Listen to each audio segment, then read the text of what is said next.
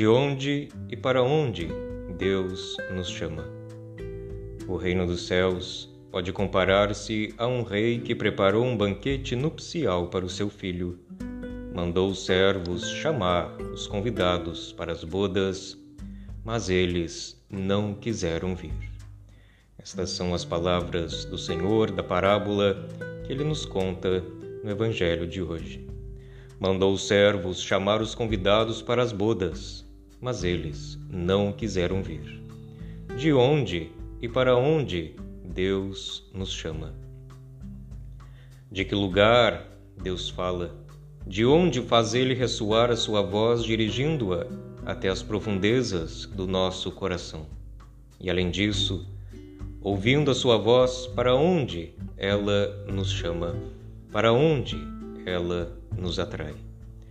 Como diz a Epístola aos Hebreus, nestes dias que são os últimos, falou-nos Deus por meio do Filho, a quem constituiu herdeiro de todas as coisas, e pelo qual também criou o universo.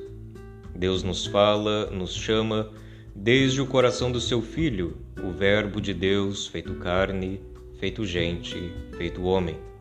É para ali, para as profundezas do coração de Cristo, que a voz divina nos atrai. Ele mesmo, o Senhor Jesus Cristo, nos chama a estar com Ele e a ser com Ele. E é nisto que consiste a nossa paz e alegria cristãs: estar com o Senhor e participar do seu Espírito.